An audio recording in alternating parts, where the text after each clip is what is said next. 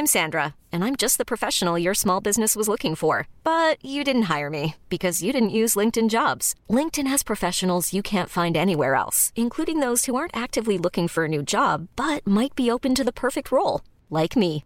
In a given month, over 70% of LinkedIn users don't visit other leading job sites. So if you're not looking on LinkedIn, you'll miss out on great candidates like Sandra. Start hiring professionals like a professional. Post your free job on linkedin.com/achieve today.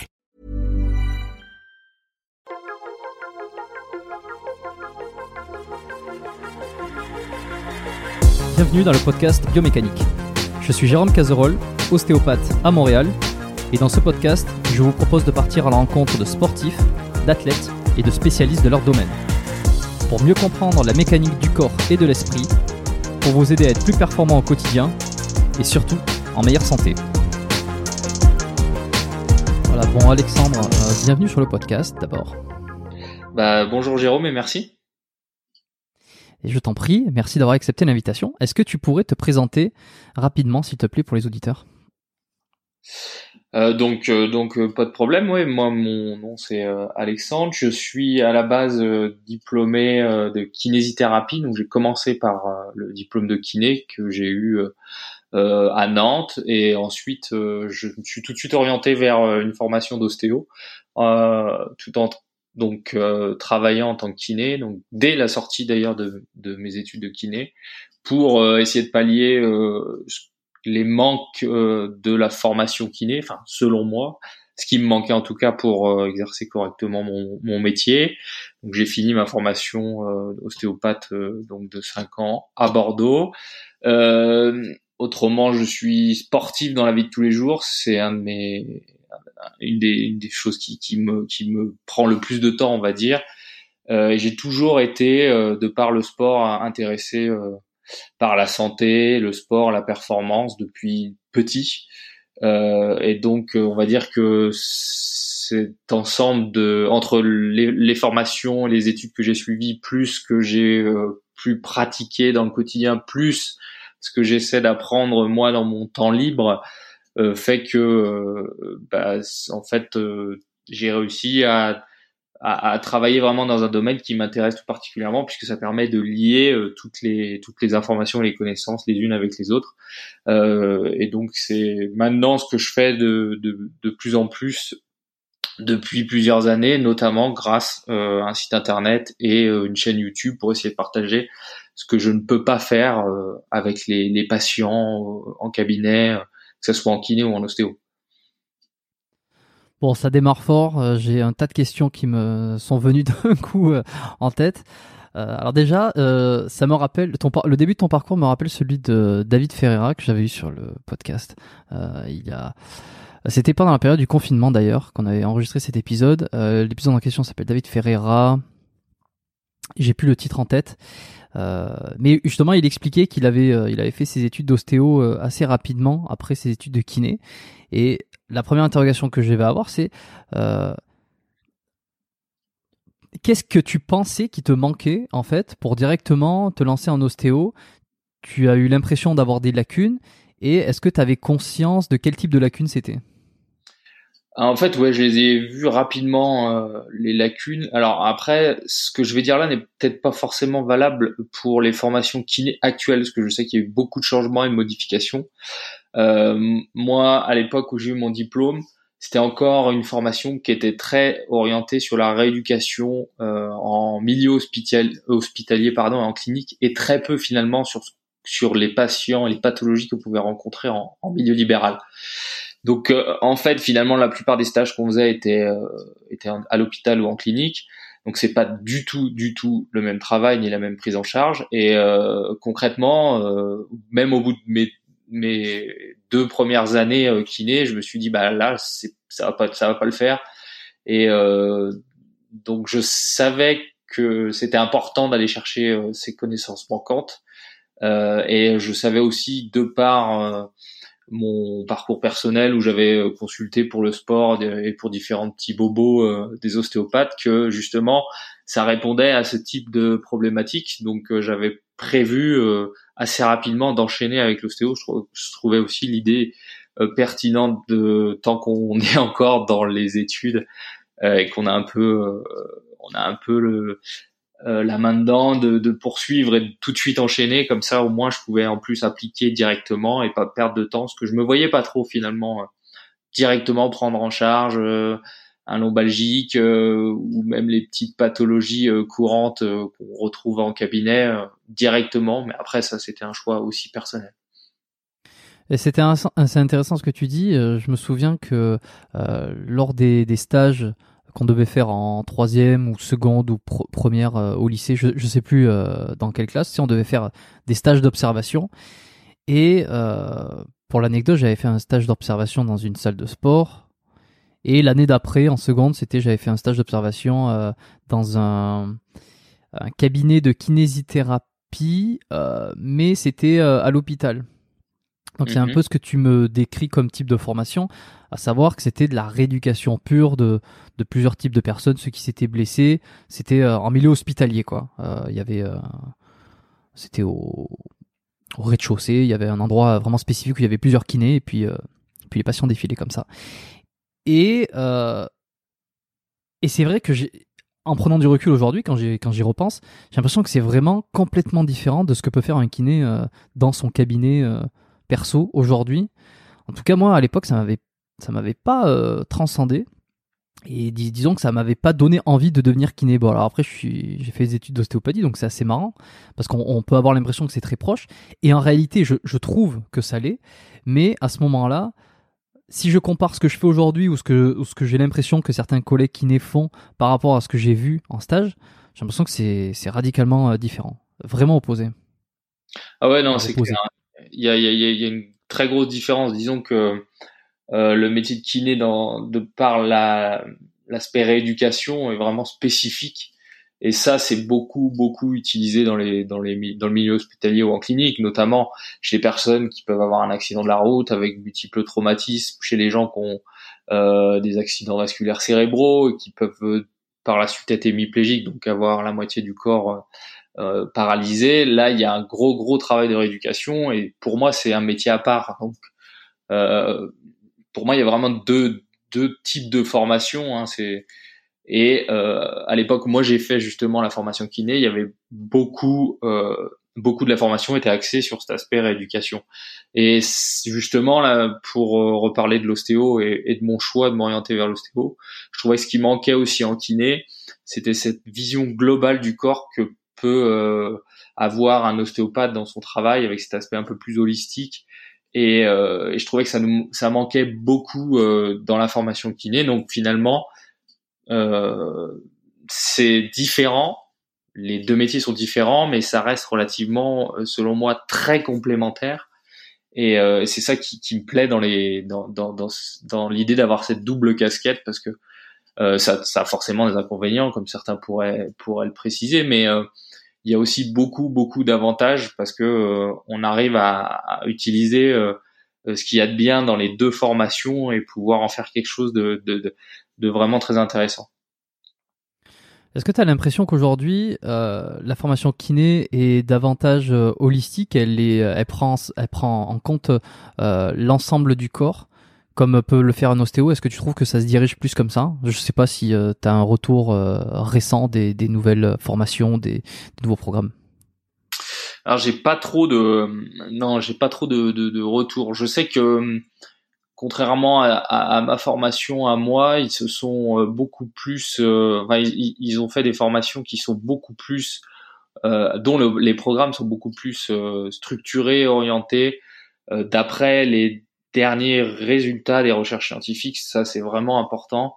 Et je pense que, par contre, quand on regarde les recherches scientifiques, il y a encore beaucoup, beaucoup à faire en termes de travail holistique euh, c'est très euh, spécifique. Euh, on va étudier un type d'exercice, un type de protocole sur une population, sans forcément s'intéresser aux différentes choses, même du mode de vie à la limite, qui peuvent interagir et qui peuvent avoir leur importance.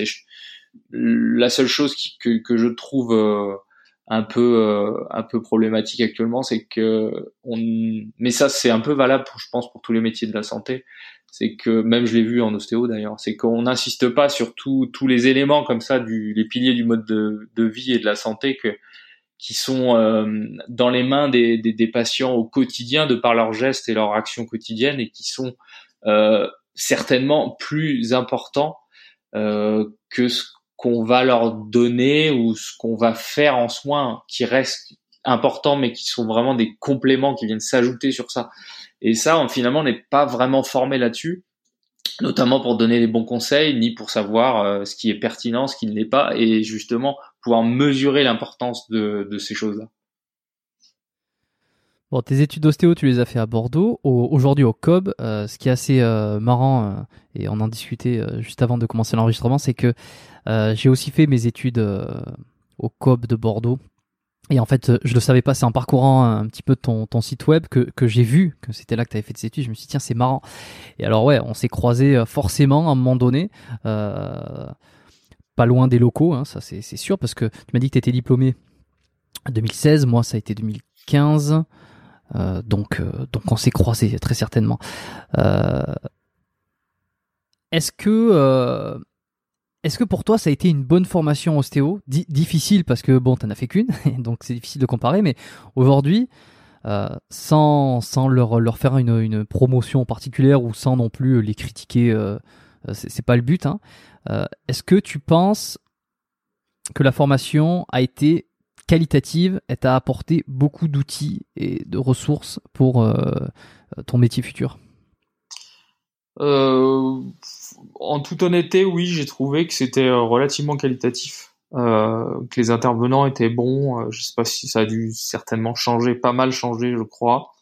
Euh, et d'ailleurs, c'est ce qui a sauvé en fait la qualité de la formation, c'est que les intervenants, les profs, étaient vraiment des gens qui aimaient l'ostéopathie, qui avaient envie de transmettre. Et je trouve que le programme qu'ils ont mis en place était vraiment complet. Je vois pas je veux dire, on a vraiment appris toutes les techniques. Je trouve qu'on a été bien, euh, bien coaché sur le fait que l'ostéopathie c'est vraiment quelque chose de global, qu'on a une boîte à outils euh, avec la, dans laquelle on va, on va, on va remplir, on va la remplir avec les différentes techniques euh, et qui, je pense, euh, il faut conserver ces différentes techniques pour les appliquer au quotidien et s'adapter à chaque patient.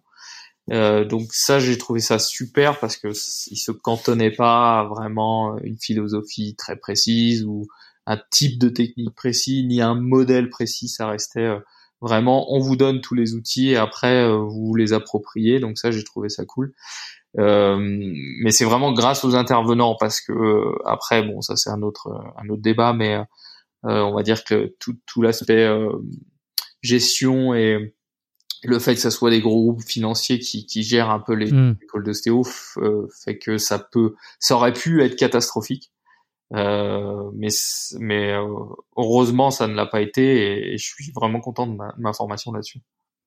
Ouais, je te rejoins. On est, euh, on est, on est trois à avoir, enfin, à être intervenu sur ce podcast pour le coup. Toi, qui a fait le, cette école-là, Thomas Desroux que j'avais eu dans les premiers épisodes du podcast, qui était un collègue on avait eu l'occasion un peu de revenir sur euh, sur ça sur notre formation et puis moi bon évidemment euh, je te rejoins euh, parfaitement sur les intervenants et d'ailleurs je pense par exemple à quelqu'un comme Bernard Gabarel euh, je sais pas si toi tu l'as eu. Ouais je l'ai eu ouais. Qui était bon qui est quand même qui est quand même quelqu'un qui a écrit de, des livres qui a qui a une, une grosse expérience en ostéopathie qui est populaire qui est reconnu hein, dans le dans le domaine.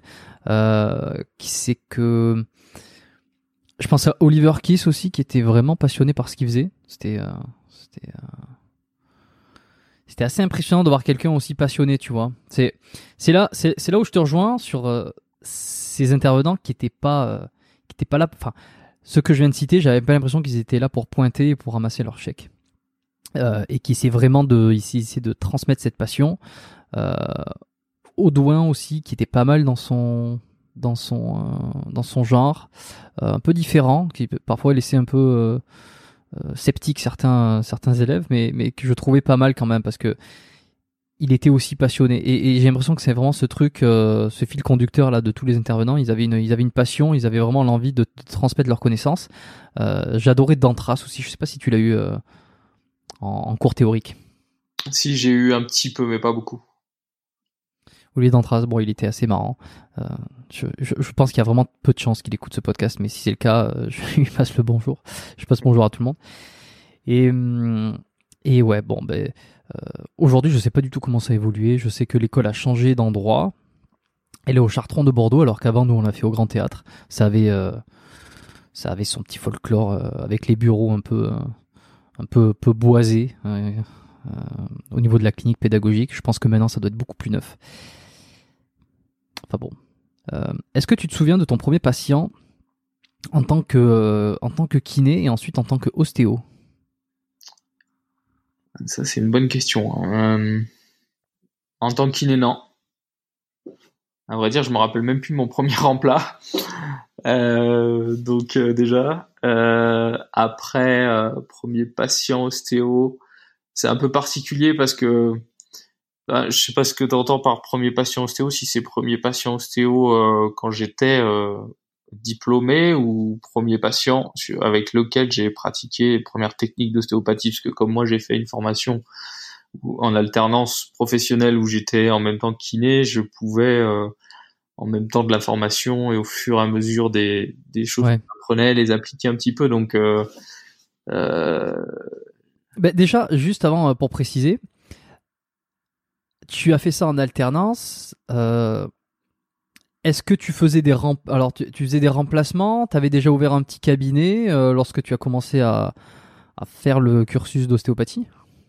En fait, j'étais déjà euh, en assistant collaborateur sur Bordeaux, donc j'ai pendant tout le long de ma formation, je suis resté je suis resté au même endroit. Donc c'était vraiment pratique pour ça. Et je pense que d'ailleurs c'est c'est quand même beaucoup plus simple à gérer selon moi d'avoir euh, un poste fixe euh, avec éventuellement un suivi avec les patients, etc., pour pouvoir justement avoir cette euh, capacité à, à, pouvoir pratiquer régulièrement l'ostéopathie au cours de la formation, euh, sachant que bah, comme ça en fait on peut s'adapter à un rythme de travail qui nous convient, alors que si on fait des remplats tout le temps en kiné, je trouve c'est un peu un peu délicat puisque bah, parfois il y a des cabinets qui ont des rythmes qui sont complètement différents et donc du coup euh, on peut plus du tout pratiquer. Donc euh, moi j'ai toujours eu le même poste au même endroit, donc c'était vraiment un, atout.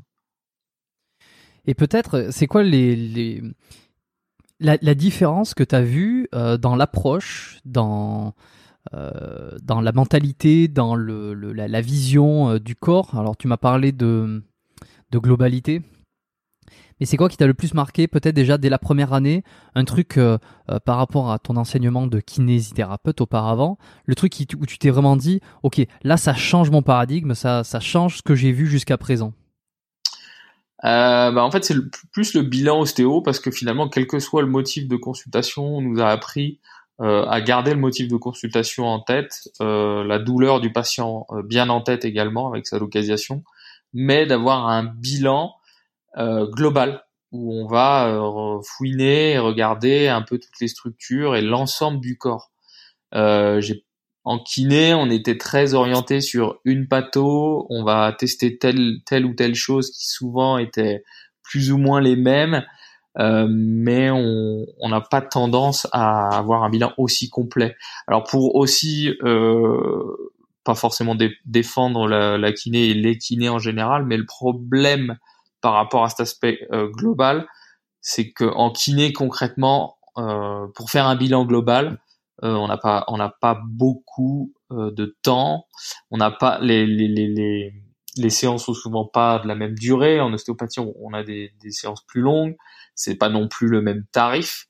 Comme nous, on est régulé par la sécurité sociale et qu'on peut pas imposer des tarifs qui, selon moi, soient suffisants pour faire un travail plus holistique, plus global bah en fait quoi qu'il arrive on est un peu coincé quoi donc euh, on peut pas exactement travailler de la même façon mais c'est vraiment ça qui m'a marqué au tout départ quand euh, quand euh, j'ai commencé à apprendre l'ostéopathie Ouais, je vois ce que tu veux dire. Bon, ça m'a pas marqué autant parce que moi je sortais pas du, du cursus kiné puisque je suis diplômé ostéopathe, ostéopathe seulement. Hein, j'ai pas de, je suis pas kiné. Et, et, par contre, je me souviens que tu vois cet, cet aspect bilan holistique, on nous l'a très vite appris effectivement. Par contre, on nous a souvent dit quand même, et d'ailleurs c'était ce qui était appliqué en clinique pédagogique, lorsque quelqu'un se présente, lorsqu'il y a un patient qui vient pour une douleur, qui vous explique euh, le problème. Donc il y a toute, la partie anamnèse on essaie de, définir les caractéristiques de la douleur. Ensuite on fait un, petit peu un bilan de toutes les sphères. Et ensuite on passe à l'examen clinique ou en tout cas l'examen palpatoire. On nous a toujours dit si, euh, même si on vous a appris à faire un bilan de, de la cheville jusqu'à la tête ou inversement de la tête jusqu'à la cheville, ou que vous pensez que le problème vient d'ailleurs, etc., ou que vous avez envie euh, de tester les vertèbres ou peu importe, commencez dans tous les cas, par regarder la zone qui est douloureuse. Non pas parce qu'il y a forcément quelque chose euh, dessus, tu vois, c'est, même si vous êtes absolument persuadé que ça sert à rien d'aller regarder ou alors que c'est pas la priorité ou que, vous pourrez regarder plus tard, faites-le en premier pour la simple et bonne raison que la personne euh, a l'impression que vous vous intéressez à son problème et ensuite vous allez un petit peu élargir votre champ d'investigation, vous allez regarder ailleurs et elle va être capable de comprendre que euh, vous allez lui faire un bilan général en fait pour essayer de comprendre et de remonter à l'origine du, problème. Euh, mais on nous a toujours dit de commencer par là où la personne a mal, euh, rien que par une question de confiance parce que le patient il sait pas nécessairement ce que c'est que l'ostéo, enfin ou en tout cas il sait ce que c'est mais il ne l'applique pas lui-même, il n'a pas et si c'est sa première fois, ben il il n'a pas d'expérience là-dedans et ça pourrait lui faire bizarre, ça pourrait avoir une espèce de de, de, de, de frein, il pourrait avoir une objection à se dire euh, mais pourquoi il regarde mon pied en premier? Pourquoi il passe 20 minutes à regarder mon pied, mon genou, ma, ma, hanche, alors qu'en fait j'ai mal euh, au milieu du dos? Euh, Et c'est vraiment pour l'idée de, de, qui, prennent confiance et qui se disent ok bon il, prend il prend en compte ma douleur et ensuite il va voir autre chose. Moi ça m'avait marqué ça. Ouais c'est vrai c'est vrai je pense que justement moi c'est quelque chose que j'ai conservé euh, depuis toujours dans ma pratique. Puis en, plus de cet aspect, enfin, ce qui est relié aussi à, à, à cet aspect confiance, c'est euh, le fait qu'il y ait un effet placebo hein, qui existe dans tous les métiers, dans toutes les thérapies, tous les traitements. Et euh, l'effet placebo est toujours très puissant, donc il faut pas se, il faut pas le mettre de côté, il faut pas se le mettre à dos. Au contraire, il vaut mieux se l'approprier.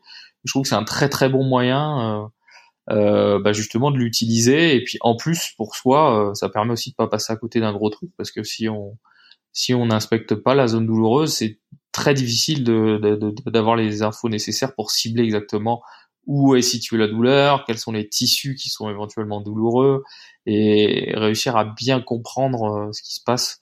Après, comme tu dis, parfois on n'a pas forcément besoin de en soi traiter la douleur. Euh, mais au moins dans le bilan, euh, s'y attarder, je trouve que c'est clair que c'est très pertinent. Et je le fais encore aujourd'hui euh, à chaque rendez-vous, à chaque consultation. Le premier réflexe, c'est toujours d'aller regarder la zone douloureuse ou le, la, le, motif en question avant d'aller regarder un petit peu plus loin. Et, et, et c'est pas mal ça. donc juste pour revenir sur ton premier patient, ensuite ça me donnera l'occasion d'aller euh, d'aller creuser un peu sur les différences euh, qu'il peut y avoir entre l'ostéo et la kiné.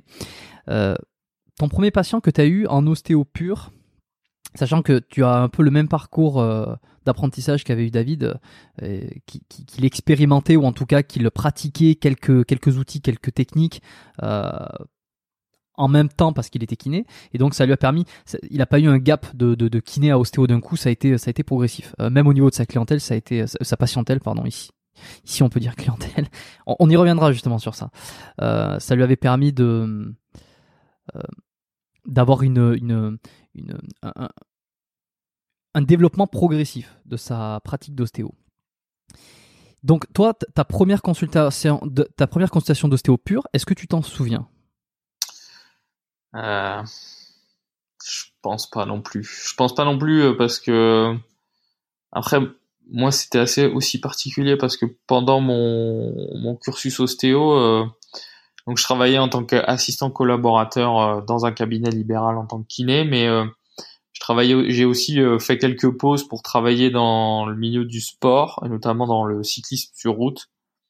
Donc du coup, finalement, les moments où j'ai le plus pratiqué l'ostéo pur, en, en, plus de l'activité kiné du sportif, c'était dans ces périodes-là. Donc j'ai pas le souvenir exact de mon premier patient, mais je sais que c'était que, que, que, mes premières séances, on va dire, d'ostéo, c'était c'était dans le sport. Donc c'est c'est juste que j'ai comme souvenir. Ok, bon, ça ira, ça ira, ça me, ça me convient. Euh, de toute façon, il y a quelque temps, on m'a posé encore la question, enfin, on, me la pose régulièrement, euh, alors peut-être moins ici, hein, au Canada, puisque les, kinésithérapeutes ici sont les physiothérapeutes, alors que euh, le, le kinésiologue ici correspond à l'entraîneur en France. Euh, ces, ces, petites modifications, mais souvent on entend kiné, kiné, kiné ici, et c'est pour euh, désigner le, kinésiologue et non pas le kinésithérapeute. Euh, voilà, petit point comparaison France-Québec, France-Canada. mais on me pose on m'a posé la question souvent et récemment dans un podcast de quelles étaient les différences entre un ostéo et un kiné. Et je dois avouer que j'ai encore beaucoup de mal à répondre. Je vais, je vais arriver à, à répondre à, en citant quelques différences, en citant des peut-être euh, des méthodologies d'approche, tu vois, tu as parlé de la globalité, tu as parlé du bilan ostéo, mais j'ai du mal parce que j'ai l'impression que ces deux thérapies sont certes différentes, elles ne partent pas avec la même base, mais il y a tellement de choses qui se recoupent. Et même parmi les techniques, hein, il y a des techniques euh, que les kinés font et que les ostéos font. Euh, alors d'autres non, évidemment, il y a des différences. Mais comment si je te pose la question, là aujourd'hui, Alexandre, euh, quelle est la différence entre un ostéopathe et un kiné? Comment tu me réponds à ça? Bah, j'ai tout autant tout, tout autant euh, difficulté à répondre que toi. À chaque fois qu'on me pose la question, euh, je suis embêté. Je pense que j'ai jamais donné la même réponse. Après là aujourd'hui, ce qui me vient en tête, c'est de me dire que c'est un peu comme si tu comparais, tu te posais la question en demandant, je sais pas moi, c'est quoi la, la, différence dans le métier entre boucher et charcutier quoi. C'est des métiers qui sont très similaires, mais euh, dans le fond, euh, c'est pas la même chose. après, voilà, si on écarte l'aspect rééducation dans la kiné, c'est-à-dire tout cet aspect qui n'existe pas du tout normalement dans l'ostéopathie actuellement, avec voilà toutes les personnes qui ont eu des traumatismes, des fractures, des accidents, et qui doivent faire des exercices spécifiques pour réapprendre les gestes du quotidien et à vivre normalement. Autrement, euh, les grosses différences, euh, c'est surtout que les, c'est pas les mêmes techniques qui sont utilisées déjà. Euh, ça c'est clair, il y a une grosse différence dans les techniques. Et je dirais que les conditions de travail sont pas les mêmes. après la finalité en soi, selon moi, c'est ça reste plus ou moins la même quoi. Donc et puis il y a peut-être aussi une différence entre ostéo et kiné, c'est que l'ostéo va probablement, ça dépend, je pense, des ostéopathes, mais dans la de, ce que j'ai vu dans la formation classique standard, ça va probablement donner moins d'exercices, euh, moins de mouvements à faire, euh, et va peut-être moins euh, insister sur l'importance des exercices, du renforcement, des choses comme ça. Bien qu'il y a certains kinés qui ne le font pas non plus parce qu'ils voilà, ils le jugent pas forcément nécessaire. Mais autrement, euh, c'est vrai que j'ai, c'est, assez vague, quoi. Je, je peux pas donner euh, des, vraies différences. Et peut-être que tu pourras mieux le faire, et, je pourrais te dire que je pourrais euh, être d'accord avec toi là-dessus, mais j'ai, toujours autant de difficultés à répondre à cette question, quoi. Ah non, mais j'aurais pas forcément dit mieux. là où je vais trouver des des explications. Effectivement, le, le, truc de la rééducation, c'est ce que je ressors souvent. Je dis, bah, par exemple, si vous voulez voir euh, un exemple de quelque chose que euh, le kiné euh, fait et que le l'ostéo fait pas, c'est la rééducation. Mais encore une fois, tu l'as dit, ça dépend le contexte et ça dépend pourquoi. Si tu es en cabinet libéral, tu vas pas forcément, tu, tu, peux ne pas faire de rééducation et alors que tu es kiné. Euh, c'est vrai que les différences, elles sont, elles sont floues. Le, le, Enfin, moi, j'ai l'impression que c'est de plus en plus flou. Autant, c'est assez drôle, hein. autant en sortant des études, en commençant à pratiquer, j'avais l'impression d'avoir euh, une distinction, claire entre les ostéos et les kinés. Et puis, je dois avouer aussi que euh, le, contexte, euh, le contexte plus ou moins politique, fait que on te dit que c'est différent. en ostéo, on t'explique que c'est différent. En études d'ostéo, on t'explique que c'est différent, que il y a des, il y a des, il y a des il y a des techniques que, font l'un et pas l'autre, euh, que les approches sont différentes. Donc, tu as vraiment l'impression de faire un métier à part entière. Et puis, plus ça va, plus c'est allé. et jusqu'à aujourd'hui, plus j'ai l'impression que finalement ça se recoupe énormément. Et,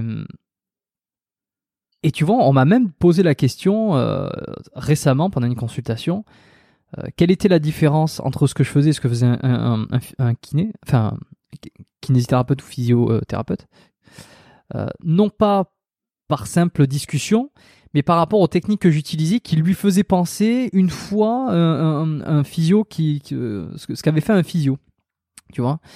Et donc c'est plus ça va, plus je me dis en fait ça se recoupe beaucoup. Euh, et les, différences, je suis pas sûr qu'elles soient qu'elles soient énormes et elle, va se plutôt se faire d'une manière personnalisée, tu vois. Et ça va pas être une ça va être une une une différence en fonction de. Je, je trouve qu'il y a qu'il peut y avoir autant de différences entre deux ostéos qu'entre un kiné et un ostéo. Tu vois, parce que chacun a vraiment sa pratique personnalisée qu'il a développée au fur et à mesure, ses affinités, sa boîte à outils, etc. Et euh, j'ai un peu l'impression qu'entre un ostéo qui va faire grossièrement craquer toutes les articulations et un autre ostéo qui va être euh, beaucoup plus énergétique, eh ben, il y a presque plus de différence qu'entre un ostéo qui fait de la manipulation, qui fait des techniques, des techniques musculaires, et entre un kiné qui ferait globalement un peu le, les, des techniques qui s'en rapprochent. Quoi. Je sais pas ce que tu en penses. Non, non, mais c'est exactement ça. Je pense que ça devient de plus en plus flou, flou parce que euh, il y a de plus en plus de, de, formations ostéo qui vont éventuellement s'orienter ou, s'ouvrir à des techniques qui à la base peut-être étaient un petit peu plus kinés. Et je sais qu'il y a aussi beaucoup euh, de formations pour les kinés, euh, uniquement pour les kinés, pas les kinés ostéo, euh, qui sont qui sont très similaires des techniques ostéopathiques. Notamment, il y a beaucoup de kinés maintenant qui sont formés en thérapie manuelle, donc du coup ils peuvent en fait, ils peuvent faire les mêmes techniques qu'un ostéo, certaines techniques qu'un ostéo. Donc le patient peut avoir l'impression que c'est exactement la même chose. Il y a aussi maintenant pas mal de kinés qui veulent se former à des choses un peu plus énergétiques. Y a la micro kiné qui existe aussi. bref, c'est vrai que ça devient vraiment très flou. Mais je pense que ce qui, encore une fois, ça c'est ma vision du, du, truc, mais ce qui fait aussi qu'il y a autant encore de différences euh, c'est pas tant les patients, parce que je pense que finalement les motifs de consultation, euh, excepté, euh, enfin si on écarte l'aspect rééduque, c'est c'est des motifs qui sont assez similaires. Hein. Les gens ils viennent parce qu'ils ont une douleur quelque part, et ils veulent la soigner, quelle, que soit la douleur, que ce soit une tendinite, que ce soit mal de dos, que ce soit tout un tas de choses, mais même même des, maux de tête et, des raideurs cervicales, on, en a dans les deux métiers. mais finalement, c'est encore une fois, c'est c'est deux métiers qui sont exercés dans des contextes complètement différents où, où nous en kiné pur euh, on a des séances plus courtes on est censé voir les gens beaucoup plus fréquemment souvent c'est sur euh, des prescriptions qui vont entre 5 et 10 séances on va dire euh, alors que l'ostéo on se doit de voir la personne certes plus longtemps sur le moment mais moins souvent après, je sais aussi que par exemple, il y a la chiro. Ça va pas nous aider à faire à faire à faire euh, la distinction entre les métiers. La chiro, c'est euh, encore un système différent où il y a beaucoup de chiro qui travaillent euh, avec des séances plus courtes, plus proches du temps du, du, kiné et justement des séances très fréquentes. Donc finalement, dans le fond, moi je vois beaucoup de différences par rapport à cet aspect pratique des différents métiers et peu maintenant par rapport à l'approche euh, enfin peu, moins euh, par rapport à l'approche, et je suis entièrement d'accord avec toi, c'est de plus en plus flou, ce qui n'est pas plus mal, parce que si ça permet de euh, lier les différentes techniques qui manquent à chacune des formations pour avoir une prise en charge encore meilleure, je trouve ça, je trouve ça plutôt, plutôt cool, quoi. D'ailleurs, tu parlais de. Excuse-moi pour le, les, les, les, bruits derrière. Je sais pas si ça s'entend. Euh, les bruits des pompiers qui passent. Bah, ça s'entend tout petit peu, mais ça va. Ça un tout petit peu bon. C'est mon micro, euh, mon micro capte capte bien les sons près et pas ceux de loin. Tant mieux. Euh, quand tu parles de, de formation euh, de thérapie manuelle, tu vois, je pense beaucoup à, à quelqu'un comme euh, c'est Grégoire euh, Guibaud, il me semble, de Major Mouvement, qui est, je sais pas si tu vois qui c'est déjà Major Mouvement. Si si, je vois. J'ai, enfin, on a eu l'occasion de discuter ensemble de, de temps en temps. Ouais. C'est bon, peut-être celui qui a euh, parmi les professionnels de santé qui a le plus explosé sur les réseaux euh, contemporains, sur YouTube notamment, sur Instagram aussi. Euh, son contenu est, quand même assez assez pertinent, c'est intéressant. Et lui, il, parle beaucoup de thérapie manuelle. J'aimerais beaucoup avoir son avis sur l'ostéo. J'aimerais l'avoir tout court sur le podcast d'ailleurs pour discuter avec lui. Mais effectivement, les thérapies manuelles, enfin, les techniques de thérapie manuelle sont, sont, sont un équivalent des, enfin un équivalent en tout cas, c'est comme ça que je le perçois et c'est comme ça que je pense que 100% de la population le perçoit aussi, sont l'équivalent des techniques qui font craquer d'ostéo, en, quelque sorte. Qui font craquer, c'est pour être euh, pour être vu, enfin pas vulgaire, pour être pour expliquer grossièrement quoi. Euh, donc effectivement, un kiné qui commence à avoir une vision un petit peu holistique, un petit peu globale, qui en plus utilise des techniques de thérapie manuelle euh, de type manipulatif qui vont faire craquer on a carrément l'impression d'avoir euh, d'avoir un ostéo quoi. Euh, mais bon. Euh, je me suis me suis perdu. Si si j'avais si j'avais une question. quand est-ce que pour toi quand est-ce qu'on va voir un ostéo? Quand est-ce qu'on va voir un kiné? Je sais que je sais que ça revient un petit peu à se poser la question de quelles sont les différences, mais sur un mal de dos, par exemple, mal de dos classique, lombaire, bas du dos, quand est-ce qu'il est mieux d'aller voir un kiné pour toi ou quand est-ce qu'il est mieux d'aller voir un ostéo? Euh... Pour moi, c'est pas forcément pertinent d'aller voir plus un corps de métier qu'un autre. Ce qu'il faut déjà, c'est trouver la bonne personne, le bon praticien, celui qui correspond avec qui on a confiance, quoi. Parce que je pense que ça, c'est vraiment euh, la clé. Et aller voir un ostéo parce que tout, tout le monde conseille d'aller voir un ostéo euh, alors qu'on n'a pas forcément une bonne affinité avec l'ostéo qu'on va voir. Je pense pas que ça soit efficace, même si c'est le meilleur ostéo du monde. Et, inversement avec la kinésithérapie. Euh, j'aurais il y a quand même que j'aurais tendance à dire que lorsque le problème est un petit peu plus récurrent, chronique, ça serait peut-être plus intéressant d'aller voir un kiné et probablement inversement quelque chose qui est peu courant, euh, qui est donc par exemple un mal de dos qui, qui va être euh, aigu et, et, pas et pas justement euh, chronique qui est qui, presque un premier épisode.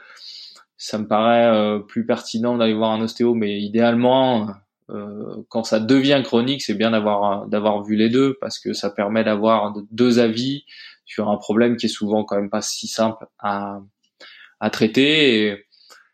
Et, je pense que ouais, il faut vraiment voir ça au cas par cas, mais peut-être la distinction que j'aurais j'aurais à donner euh, éventuellement à un patient pour essayer de le, lui conseiller euh, euh, et de l'orienter vers tel ou tel thérapeute, ce serait peut-être plus ça en fait finalement. Ouais.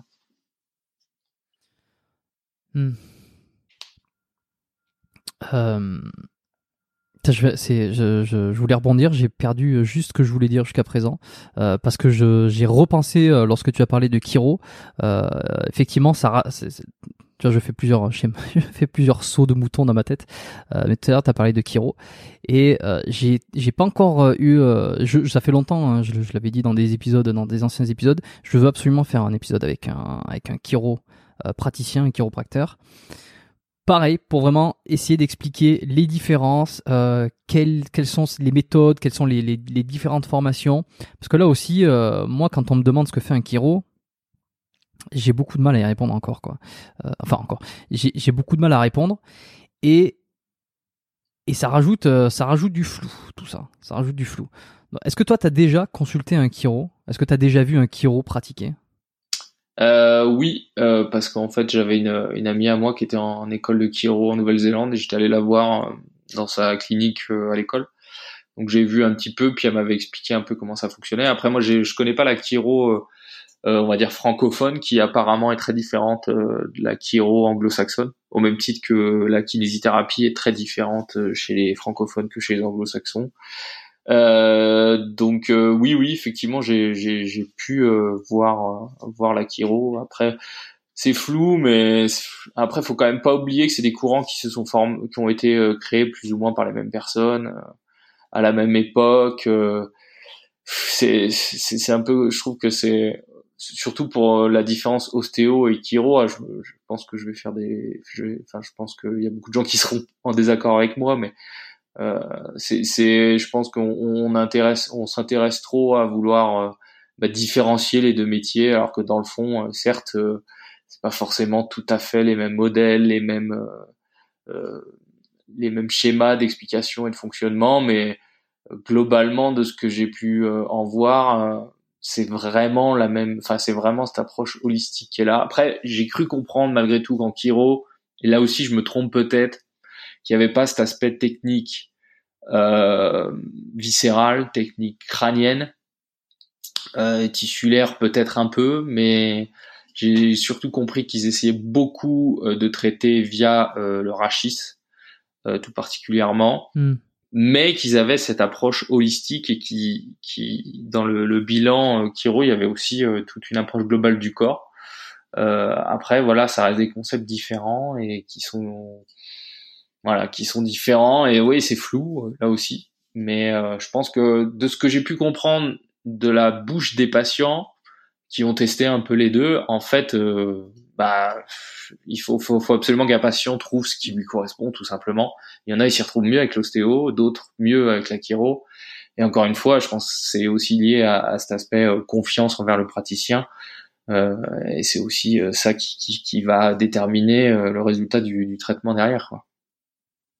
Et de la même manière, ça me fait penser à l'éthiopathie, qui est une discipline qui est apparue ces dernières années euh, encore une fois, hein, on essaiera de trouver quelqu'un euh, pour l'avoir sur le podcast pour en discuter. Ça sera euh, probablement très intéressant. Mais l'éthiopathie, j'ai carrément l'impression que c'est 90% de, de similitude avec l'ostéopathie, quoi.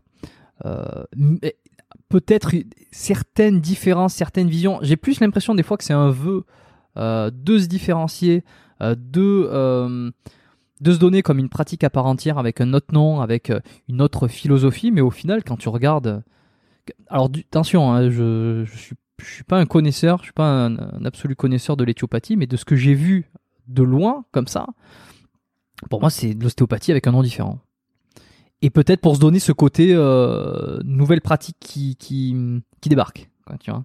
Après, euh, moi, de ce que j'ai vu de l'ostéopathie, enfin de l'éthiopathie, pardon, c'est euh, alors information à vérifier. Hein, euh, je suis pas sûr à 100%, mais de ce... tout ce qui tout ce qu'on dit ici est à vérifier de toute façon. Voilà, les auditeurs sont habitués. Et euh, donc j'ai cru comprendre que l'éthiopathie, en fait, ça avait été plus ou moins fondé par des ostéos qui, à l'époque où il y a eu des, des réformes sur l'interdiction de la pratique de l'ostéopathie, il y a quand même pas mal de temps, se sont euh, orientés vers euh, la Suisse et ont créé un nouveau courant, mettant un nouveau nom pour euh, pour avoir un le droit d'exercer et deux avoir la possibilité de de, de, de former et de, et de développer la pratique. C'est peut-être faux, mais euh, c'était un prof justement du du COP de Bordeaux qui nous avait expliqué ça et qui, je, je crois, faisait partie de cette génération où ils avaient plus le droit de, de pratiquer du tout l'ostéopathie sur le territoire français. Donc euh, si c'est si c'est si c'est une information qui se vérifie, on peut comprendre pourquoi c'est très similaire finalement. Hmm, ok, bah, s'il y a des euh, personnes qui nous écoutent qui sont éthiopathes, chiro, euh, qui hmm, ou qui connaissent, qui ont dans leur entourage de la famille, des amis qui sont éthiopathes, chiro, qui n'hésitent surtout pas à me contacter.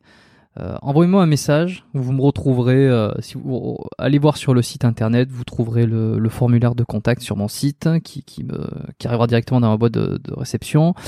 Euh, vous pouvez me contacter aussi sur le profil Instagram dans la partie contact. N'hésitez pas à me mettre en relation avec des personnes qui font ces métiers. Ça donnera peut-être l'occasion de faire des épisodes futurs sur ces disciplines. un autre truc qu'on parle, qu'on parle pas trop j'ai l'impression parce que ça c'est un petit peu en dehors de la pratique professionnelle, mais pourtant j'ai l'impression que ça régit énormément le fait d'aller voir un kiné et d'aller voir un ostéo, c'est que le kiné est considéré comme professionnel de santé, l'ostéo non, euh, ce, qui, ce qui implique que le kiné va être remboursé par la sécurité sociale. Donc il n'a pas, alors attention, je prends, euh, je prends des pincettes quand je dis ça, il n'a pas une obligation de, alors il a une obligation de résultat par rapport à lui-même à sa déontologie, mais ce que je veux dire c'est que euh, le patient ne débourse pas directement de sa poche, donc il y a un effet, il y a quand même un effet. J'ai vu beaucoup de personnes aller chez kiné qui n'avaient pas nécessairement de résultats, et quand je dis mais pourquoi tu continues? Bah Parce que c'est comme ça, c'est remboursé quoi. Là où euh, tu vas voir l'ostéo, on n'est pas dans le même, euh, dans la même réalité. c'est que tu ne peux pas aller voir dix fois ton ostéo sans avoir aucun résultat. Et ça, quand même, ça dicte énormément la je trouve, hein, tu, vas, tu vas me dire, parce que tu as les deux casquettes, alors c'est très intéressant d'avoir ton avis là-dessus, parce que tu, tu es obligé de, de, de switcher tes deux pratiques, d'un point de vue légal. Qu'est-ce que tu en penses de cette réflexion? Qu'est-ce que tu en penses de cette idée, remboursée par remboursée? Est-ce que ça a un impact euh, énorme, toi, dans tes, dans tes consultations?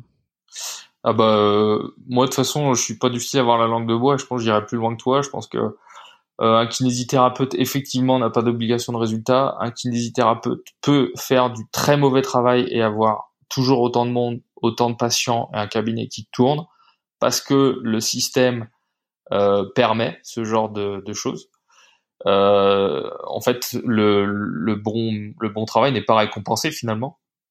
Et, euh, et, je pense que ce système de remboursement, qui a de nombreux avantages, euh, je conçois pour euh, pour certains patients qui n'ont peut-être pas les moyens d'aller consulter, euh, malgré tout, c'est ce qui, euh, pour moi, freine énormément la progression de la pratique kiné.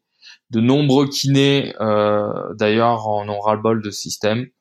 Euh, en ont marre parce que du coup ils peuvent pas faire évoluer leur pratique comme ils le veulent. On est trop, beaucoup trop, beaucoup trop euh, contraint à, respecter euh, voilà le, système de sécu, les tarifications, euh, le temps de pratique. On n'a pas du tout de liberté et donc du coup c'est c'est clair que c'est pas possible de d'observer de, de, ce genre de, de, choses en ostéopathie, sachant que les soins sont beaucoup plus chers, qu'ils sont pas remboursés. donc ça, ça tire vers le haut selon moi la profession. Euh, et pourtant, j'ai pas l'impression qu'il y ait tant d'abus que ça, parce qu'on pourrait penser que du coup, euh, euh, ça partirait un peu dans tous les sens. Et finalement, on se rend compte que les prix des séances sont assez similaires, que les temps de pratique restent assez similaires, et ça se régule un peu tout seul. De toute manière, je trouve que quel que soit le système, c'est un truc un peu économique ça, mais il y, a, y, a, beaucoup d'économistes qui, qui vont considérer quand on régule trop un système, en fait on lui met beaucoup de bâtons dans les roues et que quand on libéralise un système, euh, finalement, on lui laisse beaucoup plus d'opportunités pour évoluer dans le bon sens et que les choses finalement vont se réguler euh, naturellement.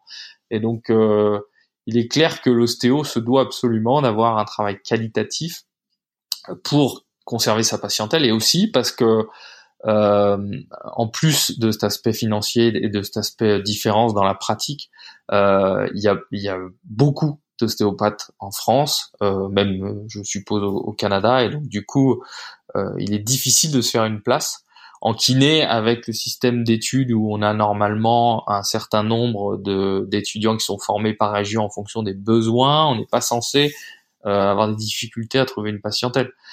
Donc donc forcément, il y a de grosses différences sur la, aussi sur la pratique et la qualité de travail. Attention, je dis pas que les kinés font du mauvais boulot, mais il est tout à fait possible de faire du très mauvais travail et de continuer à être kinésithérapeute toute sa vie. Et les gens suivent euh, l'ordonnance du médecin. À partir du moment où le médecin euh, donne de la kiné, euh, bah, ils vont y aller, même si ça sert à rien, et qu'ils n'ont pas de résultat parfois. Et puis ils vont, ils aiment bien aussi parce qu'on s'occupe d'eux et, ça, ça, leur fait du bien. Et ça, c'est quelque chose qui est aussi compréhensible. ça, on peut pas le retrouver avec l'ostéopathie, ça c'est clair. Et c'est quoi les contraintes euh, que tu retrouves en tant que kiné euh, Les contraintes légales, ce qui est imposé, donc c'est 20 euh, minutes par consultation, le tarif, le tarif qui ne change pas en fait, qu'il est ce qu'il est. Qu'est-ce qu'il y a d'autre comme, comme contrainte ou comme cadre dans l'exercice de la kiné? Ah, Je sais plus, c'est 20, je crois que c'est 30 minutes de consultation, non pas 20. Ouais, pour, pour euh, le prix d'une séance. Enfin, enfin ça, je le dis souvent aux gens parce que les gens euh, comprennent pas forcément. Mais euh, c'est quand même 16 euros 13, je crois la séance. Je sais même plus si c'est ça. 16 euros 13 normalement pour un, une tarification normale de base pour 30 minutes, bien sûr brut. Donc on retire toutes les charges, on peut retirer jusqu'à 50%. Ça fait quand même pas cher payé. Hein. Il y a pire. Hein. On n'est on n'est pas on n'est pas les plus à plaindre. après, en dehors de ça il y, a, quelque chose qui est un peu aussi euh, délicat à gérer, je trouve, en tant que kiné, c'est qu'on a une prescription, on a un nombre de séances qui jusqu'à présent étaient fixés par le médecin. Maintenant, ils ont plutôt tendance à nous laisser libres du nombre de séances. Euh, mais souvent les gens euh, aiment bien finalement finir leur prescription, euh, même si on trouve qu'il y a plus d'utilité ou autre. Ça c'est pas facile aussi. Il est difficile de voir les gens qui n'est que deux trois séances, même si tout va bien, et leur dire c'est bon, c'est bon là, j'ai plus rien à vous apporter. Souvent le kiné est obligé d'en faire plus. et après, ouais, après je vois pas trop autrement. Là, il y a rien qui me vient en tête en plus. Il y a, aussi un truc. Euh, alors, en France, c'est pas une différence. Ici, l'est. Je l'ai mentionné tout à l'heure et j'ai dit que je voulais y revenir dessus. C'est euh, l'histoire du euh, client-patient. alors moi, j'ai j'ai une vision qui a changé par rapport à ça. C'est que lorsque j'étais en France, après les études, que je travaillais, que je faisais des consultations d'ostéo, pour moi, c'était patient. Euh, et en France, c'est comme ça, que tu sois, enfin, si t'es euh, kiné, si t'es euh, professionnel de santé, c'est forcément patient. Ici, ostéo en France aussi, mais je crois que c'est pas une obligation de l'appeler patient. C'est juste que le, corps ostéopathique veut absolument se mettre dans les clous, il veut se faire respecter autant que les autres professions de santé, et donc impose en quelque sorte euh, aux étudiants leur martèle que ce sont des patients, ce ne sont pas des clients. Quand je suis arrivé ici, c'était différent. Les patients sont les personnes euh, ici au Canada, Québec, Montréal. en tout cas, je parle de là où je connais. Euh, les personnes qui vont consulter un médecin sont considérées comme un patient. Et quand c'est quand c'est pas le cas, c'est un client. donc moi, ici, on peut dire client, on peut dire patient, on peut dire les deux. les ostéos qui veulent qui veulent essayer d'avoir une, une, image professionnelle et de thérapeute euh, euh, de la santé et, euh, et pas du tout branché sur l'argent, ils vont dire j'ai des patients. moi, je, je, je, m'en fiche absolument parce qu'en fait, je trouve que c'est les deux. C'est à la fois des clients, à la fois des patients. Et, et surtout quand t'es pas remboursé par la par la sécurité sociale ou par n'importe quelle ici c'est la RAMQ, qui est l'assurance maladie québécoise quand t'es pas remboursé, la personne te paye directement avec, euh, avec son argent, même si elle a des assurances qui euh, vont lui permettre de se faire euh, rembourser une partie ou, la totalité ou un certain seuil. Si tu veux, elle va consommer un service. Elle va consommer un service de sa poche. Donc moi, j'ai aucun problème à voir cette personne comme un client.